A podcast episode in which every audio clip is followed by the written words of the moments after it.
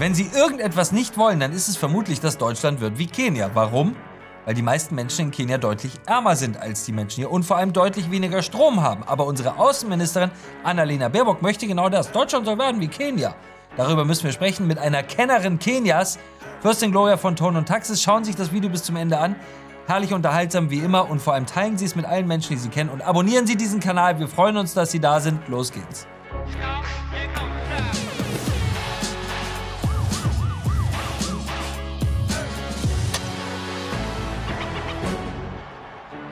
Herzlich willkommen bei Achtung Reichel. Deutschland hat eine neue Nachrichtenseite und sie heißt News. Wie News, nur auf Deutsch, nius.de. Eine Seite ohne Zwangsgebühren und ohne Propaganda. Dort finden Sie die Themen, die Sie wirklich beschäftigen, die Stimme der Mehrheit, die Themen, die der Mehrheit in diesem Land wirklich wichtig sind. Gehen Sie auf news.de, wenn Sie noch nicht da waren. Wir freuen uns auf Sie. Es war mal wieder eine verrückte Woche mit verrückten Themen. Das große leuchtende Beispiel für Deutschland soll Kenia sein. Deutschland soll werden wie Kenia, das sagt unsere Außenministerin Annalena Baerbock. Läuft aber gar nicht so gut in Kenia. Und wir müssen über die Freibäder sprechen und das, was dort gerade los ist. Und zwar wie immer am Wochenende mit Fürstin Gloria von Ton und Taxis. Herzlich willkommen. Vielen Dank für die Einladung. Liebe Gloria, Sie haben selber ein Haus in Kenia, Sie kennen sich aus in Kenia, Sie sind gerne in Kenia, Sie hätten vermutlich nichts dagegen, wenn Deutschland ein bisschen mehr werden würde wie Kenia oder vielleicht doch, ich weiß es nicht, müssen wir gleich drüber sprechen. Unsere Außenministerin möchte aber, dass Deutschland mehr wird wie Kenia. Warum? Weil 90 Prozent der Energie in Kenia aus Erneuerbaren stammt. Aus Sonne, aus Wind. Und das ist ein großes Vorbild für uns, sagt unsere Außenministerin Annalena Baerbock. Da schauen wir einmal ganz kurz rein. Und ein ganz besonderes Beispiel, wie es gehen kann, wenn man vor Ort sich den Herausforderungen stellt und nicht sagt, geht nicht, sondern sagt, wir haben Lösungen für unser spezielles Transformationsprojekt. Das sehen wir in Kenia. Kenia zeigt, was wir in Sachen Ambition und Tempo von anderen Staaten lernen können. Schon jetzt bezieht Kenia etwa 90 Prozent seiner Energie aus erneuerbaren Quellen. Im Jahr 2030 soll der Anteil bei 100 Prozent liegen. Das ist beispielhaft.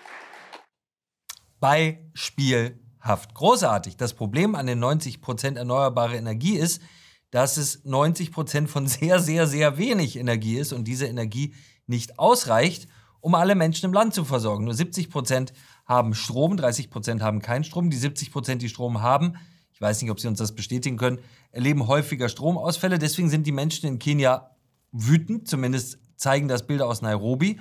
Die schauen wir uns jetzt auch einmal kurz an. Dort gab es nämlich in den letzten Tagen schwerste, schwerste Unruhen, Straßenschlachten, kann man sagen.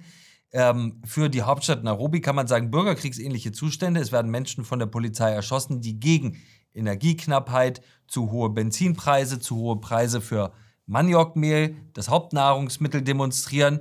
Also alles Dinge, die jetzt für uns in Deutschland gar nicht so vorbildlich und beispielhaft wirken. Viele Menschen in Deutschland wollen vermutlich eher nicht so leben. Was sagen Sie als Kenia-Expertin?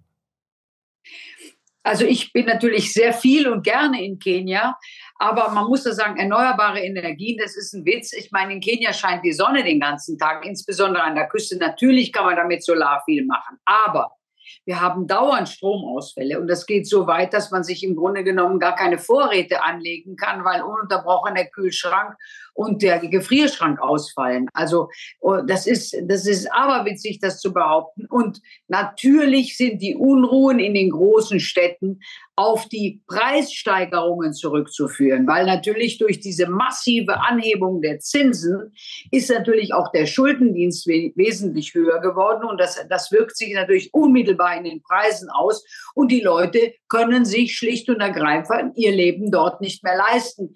Und äh, das ist natürlich dann auch wieder ein Grund, gegen den Präsidenten zu protestieren. Also diese Proteste haben immer wieder einen äh, Grund in unmittelbar, wie geht es den Menschen? Können wir mit dem Geld, was wir verdienen, leben oder können wir es nicht? Äh, ob jetzt Kenia wirklich ein gutes Beispiel? Ja, die Leute sind sehr nett. Und es gibt auch noch einen sehr gut funktionierenden Dienstleistungssektor. Aber ich wüsste jetzt nicht, was wir jetzt in Deutschland unbedingt uns mehr von Kenia abschauen sollten, als dass die Leute lieb sind und dass man mit den Kenianern gut äh, umgehen kann und leben kann. Also es sind coole Leute. Also das wäre auf jeden Fall in Berlin mal ein großer Fortschritt, wenn die Leute nett wären. Vielleicht muss einfach Berlin ein bisschen mehr werden äh, wie Kenia. Aber es ist ja schon interessant. Die Außenministerin lädt den kenianischen Präsidenten nach Deutschland ein, präsentiert ihn hier stolz als Ehrengast auf einer Veranstaltung, sagt, das ist unser Beispiel. Und Kenia hat ja mit Problemen zu kämpfen, die natürlich nicht so dramatisch und in einem deutlich reicheren Land, deswegen sind die Auswirkungen nicht so dramatisch, aber die wir hier ja genauso erleben, nämlich Lebensmittelinflation durch gestiegene Produktionspreise wegen Energie und gestiegene Transportkosten wegen Energie. Mehl in Kenia habe ich äh, im Radio vor wenigen Tagen gehört, 60 Prozent teurer als noch vor einem Jahr. Lebensmittelinflation in Deutschland 13,8 Prozent. Wenn immer gesagt wird, ja, die Inflation ist vorüber und so weiter, dann mag das für manche Punkte gelten. Aber die Lebensmittelinflation, die die Menschen wirklich trifft, jeden Tag im Supermarkt, bei 13,8 Prozent. Was ist das für ein, für ein seltsames Weltbild, das sozusagen immer in, äh, äh, äh, in, in, in solchen, ja, das muss man ja objektiv sagen, weniger entwickelten Staaten sozusagen unser Heil und unsere Zukunft sucht und was mit der Realität einfach nichts zu tun hat. Warum will Annalena Baerbock das so dringend? Ja, man, man, man tut natürlich gerne Beispiele nehmen, an denen man hofft, dass die Leute nicht dahinter kommen, dass das totaler Quatsch ist. Also man muss natürlich dann recherchieren, man muss gucken, wie ist es denn in Kenia wirklich. Und da geht die natürlich davon aus, dass das keiner macht und dass die Leute das, was sie einfach verbal ins Mikrofon spricht, das für bare Münze nehmen. Und deswegen ist es sehr gut, dass wir hier aufklären. Das ist alles Quatsch. Und man hat ja gemerkt, dass das, was sie bringt, das sind einfach vorgefertigte Sprüche. Man möchte die Deutschen in Irre führen. Es ist einfach eine nette Story und die soll greifen, aber sie greift nicht, weil es vorne und hinten totaler Blödsinn ist. Es hat ja auch immer diesen Sound, wir halten uns für so entwickelt, aber schaut mal nach Kenia. Ja, da ist ja alles viel, viel, viel besser. Ähm, Sie hatten eingangs. Die Religion ist besser, da sind die Leute noch gläubig, da gehen die Leute noch in die Kirche am Sonntag, die Kirchen sind voll. Man kann sich von den Kenianern sehr wohl was abschneiden. Auch die Mohammedaner, sie haben nichts gegen die Katholiken und gegen die Protestanten. Wir leben da friedlich miteinander. Die Religionskonflikte gibt es dort nicht, weil Religionskonflikte werden ja auch immer von außen geschürt. Da gibt es dann Stiftungen und Thinktanks, die dafür bezahlen, dass die Leute aufeinander losgehen. Und dann werden die Kameras hingeschickt und dann sieht man, dass die Leute sich prügeln. Und dann können sie wieder sagen, aha, das ist die Religion. Seht nur, wie die Religion, äh, das ist kein Friede, sondern das ist Krieg. Das wird alles produziert. Aber in Kenia ist die Bevölkerung noch gläubig und geht ihrem Glauben nach. Sie haben eingangs gesagt, ähm, man macht sich den Kühlschrank gar nicht zu voll in Kenia, weil so oft der Strom ausfällt, dass man sich auf Lebensmittel gar nicht verlassen kann da wird es ja interessant. Uns wird ja gesagt, schaut mal, Kenia hat jetzt 90 Prozent erneuerbare Energie, bald wollen sie 100 Prozent haben und so wollen wir leben. Deswegen an Sie die Frage, weil, weil Sie es dort ja erleben. Wollen wir so leben? Ja, also natürlich bei den Kenianern ist die Sache sie, wenn Sie denen das bezahlen, die, die, wenn, die, wenn wir denen das, die, diese, diese Transformationskosten bezahlen, dann machen die das auch. Aber das ist nicht wirtschaftlich. Das ist absolut nicht wirtschaftlich. Dann müssen wir praktisch die Stromrechnung der Kenianer bezahlen. Ich weiß nicht, ob man dafür in Deutschland noch eine Mehrheit bekommt. das weiß ich nicht. Und es scheint ja so zu sein, dass dieser großartige erneuerbare Strom, den die da haben, und Sonne haben sie ja genug, das muss man ja wirklich ganz klar festhalten, dass, dass der nicht reicht, oder? Um das Land zu versorgen. Nein, das reicht hinten und vorne nicht. Und sie haben natürlich auch Kohlekraftwerke und sie haben natürlich auch Nuklear haben sie auch. Aber ich meine, das sind natürlich nicht Nuklearanlagen, die so instand gehalten werden wie bei uns in Deutschland. Deswegen hat ja kein Mensch verstanden, warum die besten Ingenieure der Welt, die Deutschen, warum die keine Atomkraftwerke mehr bauen. Weil unsere Atomkraftwerke wären die sichersten. Dann hätten wir Deutschen der Welt unsere Atomkraftwerke, unsere sicheren Atom verkaufen können. Und nicht nur das. Wir hätten auch das ganze Maintenance übernommen. Das hätte einen riesen Berg an Geld reingebracht, weil wir die Dienstleistung dazu gleich mitverkaufen kaufen können. Aber nein, das dürfen wir nicht. Also wir dürfen im Grunde genommen gar nichts, was Geld verdient. Wir dürfen eigentlich nur unser erspartes Geld ausgeben. Die deutschen Kassen müssen geleert werden. Das scheint das Motto zu sein.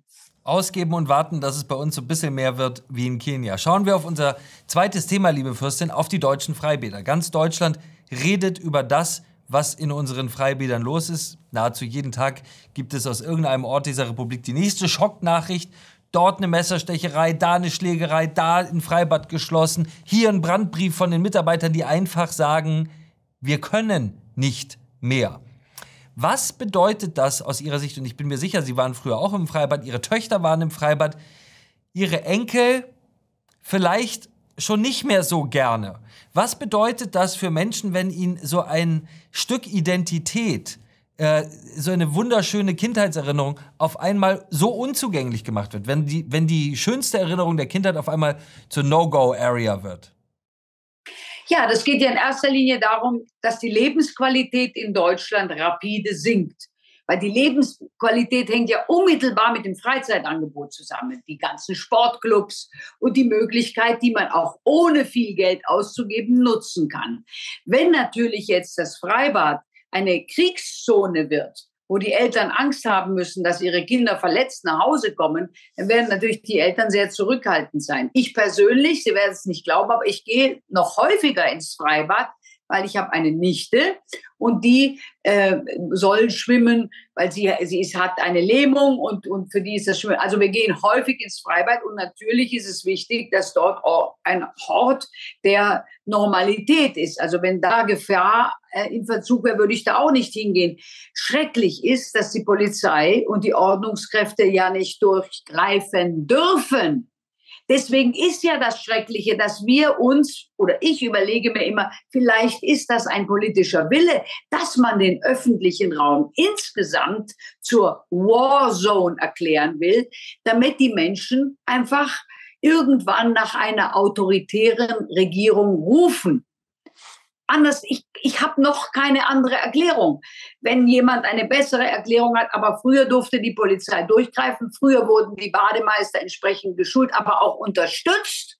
Das ist ja jetzt nicht mehr der Fall. Ja. Was, was mir, muss ich sagen, so wahnsinnige Sorgen macht, wenn man sich Statistiken anguckt, dann sehen wir ganz klar, immer weniger Kinder können schwimmen. Und Schwimmen ist nun wirklich eine der ja, grundsätzlichsten Überlebensfähigkeiten, die wir unseren Kindern beibringen müssen. Wer als Eltern seinen Kindern nicht Schwimmen beibringt, versagt einfach sträflichst äh, als Eltern, würde ich sagen. Und zum Schwimmen gehört wie zu so vielen Fähigkeiten Routine. Und diese Routine haben sich Kinder selber angeeignet, erst unter Aufsicht der Eltern, dann unter der strengen Aufsicht des Bademeisters, der aber inzwischen auch vertrieben ist und nichts mehr zu sagen hat, dann irgendwann alleine im Freibad. Man muss ja leider sagen, es ist lebensgefährlich für Kinder, nicht im Freibad, im Wasser diese Routine aufbauen zu können. Das, was wir dort ja politisch herbeigeführt erleben, äh, macht das Leben unserer Kinder nicht nur direkt unsicher, sondern es nimmt ihnen eine Überlebensfähigkeit. Und deswegen ist es so tragisch für uns, dass man sich sagt, ist das denn wirklich politisch gewollt?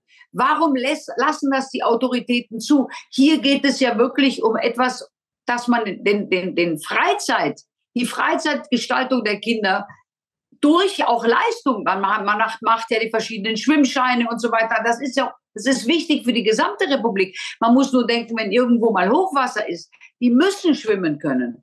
Aber irgendjemand scheint einfach die Absicht zu haben, dass unsere Kinder weder lesen und schreiben, sondern nur noch wissen müssen, dass sie ein Junge ein Mädchen sein kann und ein Mädchen ein Junge sein kann. Also ich übertreibe natürlich, aber Sie verstehen, was ich meine. Die wesentlichen, wichtigsten Dinge, nämlich die elementarsten Dinge, müssen jetzt schon eingeprügelt werden. Also ich verstehe das nicht. Wichtigste Abzeichen im Schwimmbad früher waren Seepferdchen, Bronze, Silber, Gold. Heute muss man leider sagen, ist es ähm, ein schwarzer Gürtel in Karate. Wir hatten gestern in unserer Talkshow, in unserer Talkshow stimmt, äh, die ehemalige grüne Bundestagsabgeordnete Antje Hermenau zu Gast. Eine sehr bemerkenswert kluge Frau, eine Frau der klaren Worte. Und sie hat im Gespräch mit meinem Kollegen Sebastian Vorbach etwas gesagt, was wir uns einmal zusammen anschauen wollen. Ähm, wir haben hier Messerstechereien, diverse Körperverletzungen, Polizeieinsätze etc. Hat sich da wirklich was verschoben bei uns in den letzten Jahren, Frau Hermenau? Definitiv. Es wurde ja immer verleugnet, und zwar von denen, die sagen, ähm, kulturelle Bereicherung. Aber ich habe vorhin schon mal ausgeführt, eigentlich führt das zu einer gewissen kulturellen Verarmung im öffentlichen Raum. Das darin besteht, dass bestimmte Gruppen äh, bestimmte Räume ähm, zu Nachtzeiten nicht betreten oder bestimmte Bäder nicht betreten oder so weiter. Also äh, bestimmte Gruppen werden aus der Öffentlichkeit, aus dem öffentlichen Raum rausgedrängt und es tritt eigentlich eine Monokultur ein. Und ähm, ich bin da nicht begeistert. Ist klar, ich bin eine von den betroffenen Truppen, die nicht mehr überall zu jeder Tages- und mhm. Nachtzeit hingeht. Punkt. Mache ich nicht. Gehe ich kein Risiko ein. Und ähm, das ist schade.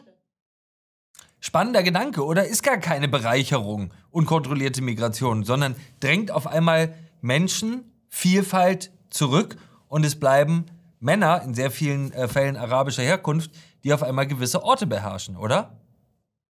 Genau das, aber diese Dame habe ich schon mal in einer anderen Sendung, ich bewundere sie sehr.